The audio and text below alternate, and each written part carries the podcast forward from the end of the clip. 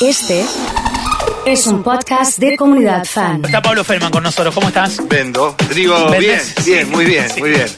El canto de sirenas, ¿no? Los arbolitos en la peatonal. Terrible, ¿eh? Yo los conozco a todos de hace mucho tiempo. Ahora Sí. viene la policía a preguntarme quiénes son, seguro, porque hacen esas Y cosas. ellos no saben, seguro. Claro, seguro que ellos no saben. Este, y estaban ellos absortos. Vos sabés que para ellos también era una situación extraña. Sí. Porque si bien es el menudeo, es el, el chiquitaje, para decirlo de algún modo, aunque hoy es una enormidad de plata. ¿No? Porque alguien que compra mil dólares es que llevó 70 lucas. Con lo pesada que son, porque son un montón de billetes. Y además, con lo que representan 70 lucas, desde el punto de vista del alquiler, la cuota del auto, este, la cuota del club, la pincha, la salida, no gana 70 lucas cualquiera. ¿eh? Te diría que la gran mayoría de los argentinos gana la mitad de eso, la gran mayoría. Y el que gana 70 tampoco está para tirar manteca al techo. Es decir, ¿cuánto puede comprar en dólares alguien, un muchacho que vive solo, que labura bien, un profesional recién recibido, un pibe que tiene un emprendimiento propio? ¿Cuánto puede guardar de esas 70 lucas? Si además se quiere dar algún gusto, porque para eso labura 10 horas por día. ¿10 lucas? ¿Qué compra? ¿100 dólares? 120 dólares. A lo largo de todo un año, ¿cuánto compró? 1.500 dólares. ¿Y a dónde va con 1.500 dólares? Una semana a Bucios, este, con el pasaje y de vuelta, comida. Quiero decir, antes. Lo único antes, positivo es que los, que los corporativos de las eh, líneas aéreas bajan los, los pasajes. Ahora sí. Ah, ahora si no vale más van a- 1.200 dólares Nueva si York. no van a viajar el, con los aviones vacíos y el avión sale igual. Sí. El costo operativo es más o menos el 77-78% idéntico con el avión vacío que con el avión colmado. Esto me lo explicaba un ex gerente de líneas aéreas que vive acá en Rosario.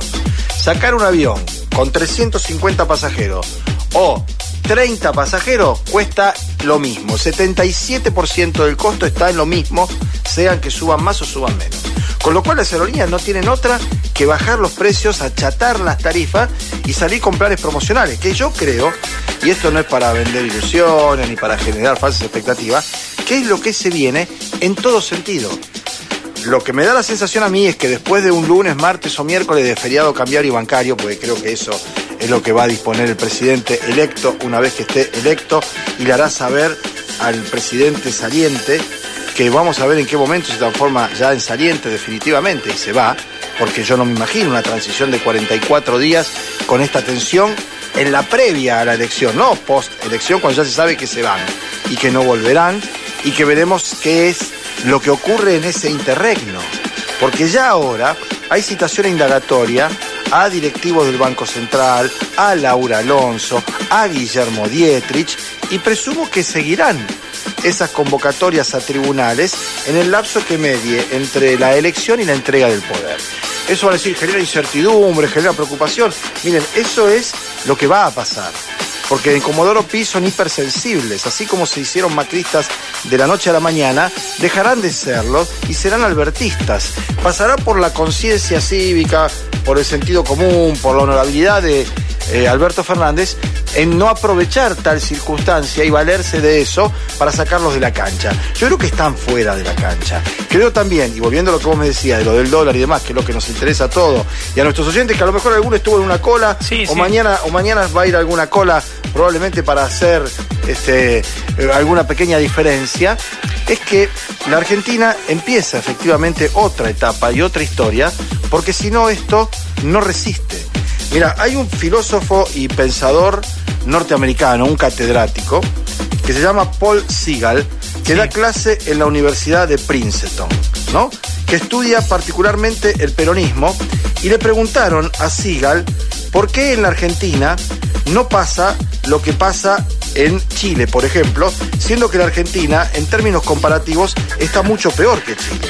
Es decir, la Argentina realmente eh, tiene índices y niveles de pobreza y de sojuzgamiento peores que los de Chile.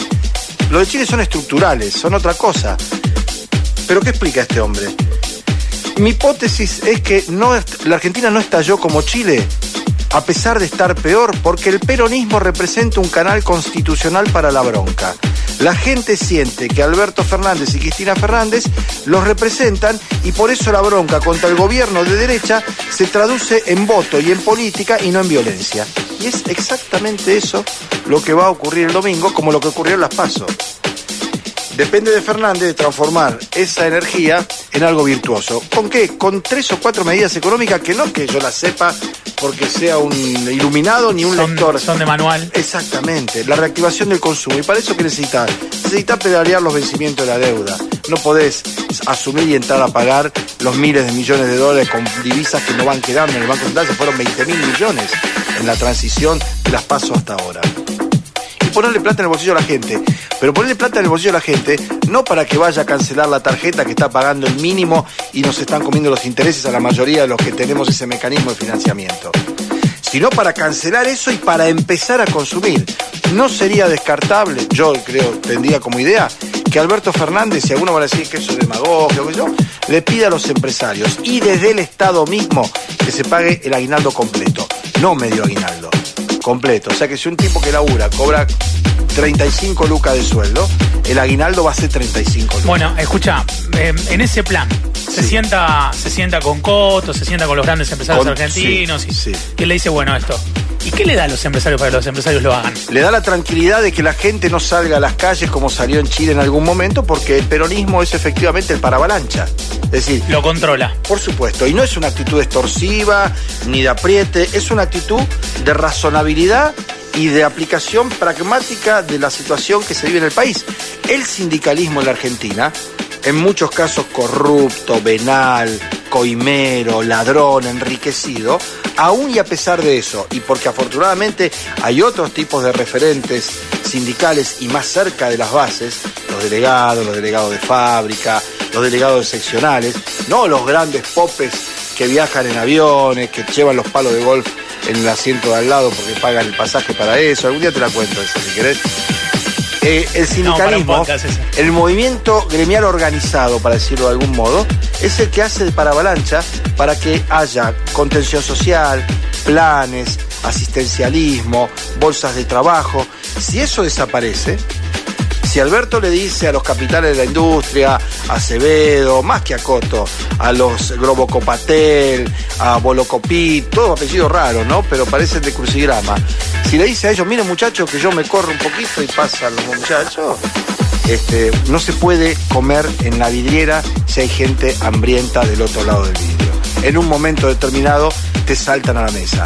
Y si bien Coto, Globocopatel, Velocopit y todo eso tienen todo para ganar, lo único, lo único que hace retroceder a uno que tiene todo para ganar es cuando se cruza con uno que no tiene nada que perder. Y estamos llegando a esa situación. Bueno, vamos a imaginar el, el caso de que gana Alberto Fernández el domingo. Eh, gana en primera vuelta. Gana en primera vuelta y por un margen parecido o tal vez, esta es mi opinión, más amplio que el de las primarias. Bueno, va a quedar mucha gente que no lo votó y va a quedar disconforme. Sí, señor. ¿Qué Argentina vamos a tener de acá en adelante? Vamos a tener una Argentina con los lógicos remesones y resentimientos y quejas y lamentos del post-elecciones, es decir, del proceso post-electoral. Pero con el paso del tiempo, y yo confío realmente en la actitud de Alberto Fernández y en la prudencia y la razonabilidad de Cristina Kirchner, que pudiendo haber sido, pudiendo haberlo intentado, no lo hizo. Y deja que sea Alberto Fernández. Ella sabe que ella divide, eh, ella sabe que también convoca. Pero lo que ella convoca, Alberto lo tiene, lo retiene. Y Alberto va a tratar de ampliar, sin llegar, por supuesto, a los niveles de genuflexión o de que da todo lo mismo. No somos ni todos iguales y no es lo mismo los que estuvieron a la intemperie que los que estuvieron bajo techo. Cuando digo bajo techo estoy hablando del poder del macrismo, estoy hablando de medios de comunicación, de periodistas, de empresarios, de jueces, de funcionarios. No somos todos iguales, eso está claro, ¿sí? Pero el trato de Alberto tiene que ser efectivamente de apertura, de diálogo y creo, porque él lo cree, francamente, que eso puede llegar a ser así. ¿Qué crees que va a pasar con Cristina? Cristina va a cumplir un rol institucional muy importante, va a ser la presidenta del Senado y no para tocar la campanita, sino para en alguna medida aglutinar y garantizar las leyes que necesitará el futuro gobierno para poder encaminar la solución de los problemas. Porque lo que pase por el Senado, donde el peronismo va a tener un número importante de legisladores, una mayoría prácticamente propia, va a tener su correlato en la Cámara de Diputados, donde vamos a empezar a ver cómo muchos macristas de hoy pasarán a ser ex macristas con Emilio Monzó a la cabeza y anota que en ese pelotón lo vas a encontrar a Federico Angelini. Pablo, en este contexto y lo que vos eh, crees que va a suceder, eh, ¿dónde lo colocas a Mauricio Macri? A Mauricio Macri, si no lo colocan en, no digo una celda, pero sí en un este, silloncito de acusado en tribunales, lo coloco en Cerdeña probablemente, aunque dicen que la mujer prefiere Madrid. Yo creo que Macri no va a poder ser el líder de la oposición porque no lo va a permitir, entre otros, Rodríguez Larreta, que va a ser el único que quede de pie después del proceso electoral. La tiene difícil también. Sí, pero probablemente gane, si no en primera vuelta, tal vez en segunda, y queda como el único victorioso. Y María Eugenia Vidal, que ha retrocedido sustancialmente en sus actitudes, sus ínfulas, su discurso, para con Axel Kisilov, se está distanciando cada vez más de Mauricio Macri y acercando a su jefe político, que es ciertamente Horacio Rodríguez Larreta. A Macri me lo imagino en el exilio, para decirlo de algún modo, pero no como Rafael Correa o como alguno de los que se fue perseguido. A lo mejor lo persiga la justicia, pero se va porque la Argentina Macri, francamente, no puede salir a la calle, caminar dos cuadras, entrar a un supermercado, ir a un shopping, entrar a un cine, no lo puede hacer. Y la verdad que debe ser espantoso vivir así, aunque él probablemente haya hecho mucho mérito para que sea así. La última, y para cerrar, eh, tiene que ver con el ámbito local. Hay foto de foto, foto y café de Hapkin con Alberto, Con Alberto. foto, sí. foto sin café de Hapkin con. Hay dos cosas que son este, interesantes mirarlas. Yo charlé con Pablo antes que fuera, le dije, me parece que no debería ir. Y me dice, mira, es el presidente. Digo, pero no te llama a la casa de gobierno. Viene a Rosario y te llama que vayas a ver a él antes de un acto, de sacarse una foto. Iré de saco y corbata, dice, y con mi cara seria en mi rol institucional. Salió serio en la foto. y de saco y corbata. Distinto a lo que fue lo de Alberto. Yo tengo la sensación que Hapkin tiene una visión muy amplia, muy abierta. Es más, se reunió con Amalia Granata. Y también le dije, ¿para qué? Y me dice, diputada electa, yo soy intendente electo. Bueno, hubieran ido los cuatro diputados electos de ese grupo, le digo, ese bloque completo. Puede ser, puede haber sido mejor. Bueno, son cosas que por ahora son detalles que uno va mirando. Pero la otra que también, a uno lo define, no hablemos de enemigo, pero sí los adversarios. Vos no podés estar bien con todo, tocar la campana y caminar en la procesión. La ¿no? pregunta apuntaba a eso, ¿no? Claro, claramente en algún momento hay que dejar de. Sí, en algún momento va a dejar de, la- de ulular.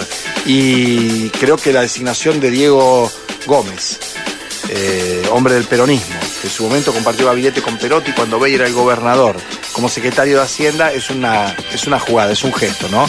Es tener una llegada directa con el gobierno provincial y es en alguna medida estar buscando una suerte de paraguas, porque el Frente Progresista, tal como lo conocimos a lo largo de casi toda la vida de ustedes, que están acá en la ciudad de Rosario y 12 años en la provincia, ha dejado de existir.